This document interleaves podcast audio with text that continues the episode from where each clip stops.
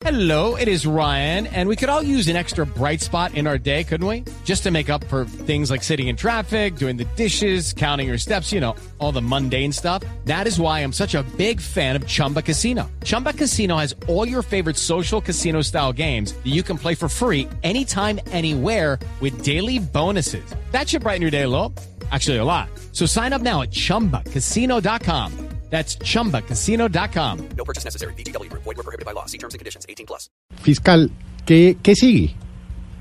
Es decir, porque eh, ya usted el martes posiblemente eh, le aceptan la renuncia, dicen algunos, como el doctor Alfonso Gómez, que de golpe la Corte se demoraría, etcétera. Pero ¿qué sigue para el exfiscal o fiscal general Néstor Humberto Martínez? Porque sale con muchos problemas eh, eh, pues personales. No, no, Felipe. eh, yo salgo es con muchas satisfacciones y sobre todo con mi conciencia muy tranquila. Duermo profundamente.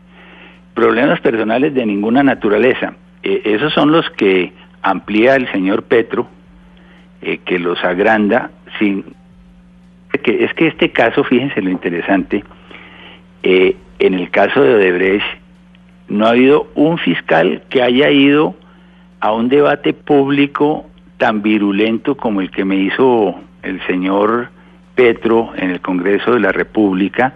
Me hicieron todas las preguntas, di todas las respuestas que me solicitaron.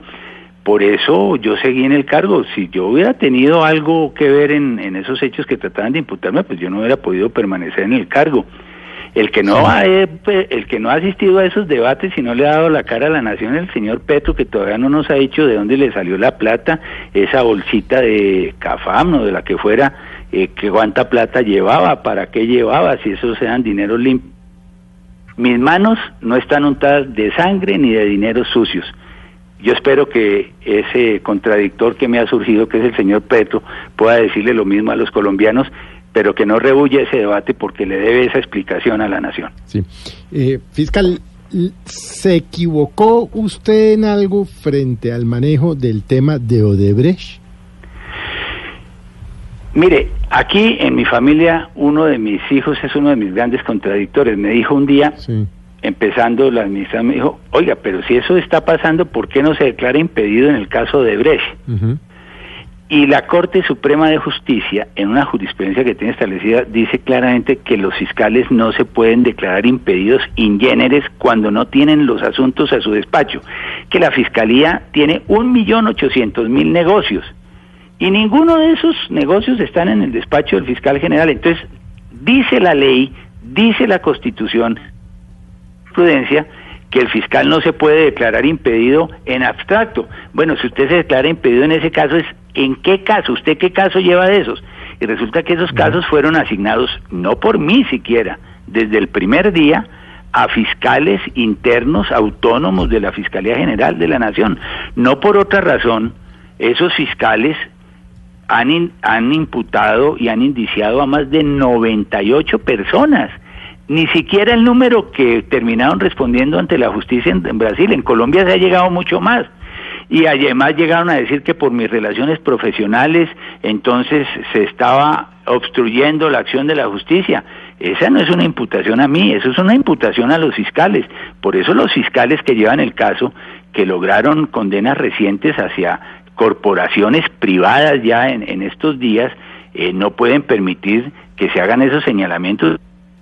No son en la persona del fiscal, sino en el trabajo de los fiscales que llevan a cabo esas investigaciones. Sí. Fiscal, le hago una última pregunta soplada por un oyente Sí. que, que me parece oportuna escuchando su respuesta citando a Gustavo Petro, que dice usted es uno de sus grandes contradictores.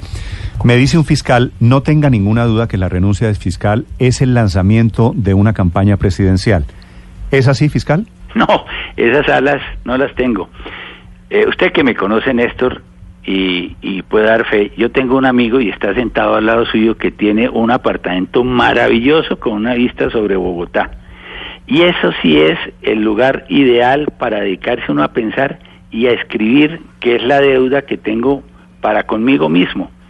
Voy a escribir varios libros eh, de derecho, de mi derecho entrañable, derecho comercial y derecho societario. Quiero volver a esos sectores de la academia. Y voy a escribir una- un, un libro que seguramente va a ser muy polémico, que es sobre las grietas jurídicas del acuerdo de paz. A eso me voy a empeñar y al abuelazgo. Tengo tres nietecitos ¿Puedo decir- que quiero gozar, quiero gozármelos de aquí en adelante. ¿Puedo decir que Néstor Humberto Martínez no va a ser candidato presidencial, no va a estar metido en política? Eh, usted sabe las respuestas que siempre dan los políticos a esas preguntas. Sírvame de notario ante todo el país. Sí, señor. Dígalo a voz en cuello. Esa es una verdad. Doctor Néstor Humberto Martínez, gracias por acompañarnos esta mañana. Muchas gracias a usted, Néstor, a todos los compañeros de mesa suyos, Aquí pero, aquí tiene usted pero un me, ayu- aquí me ayudaron usted- mucho a rectificar, a Aurelio también, a Héctor, a todos, un saludo muy especial. sí, señor, que son, que están en ese grupo de, de contradictores. Doctor eh, Martínez, señor fiscal, gracias por acompañarnos. Muy amables.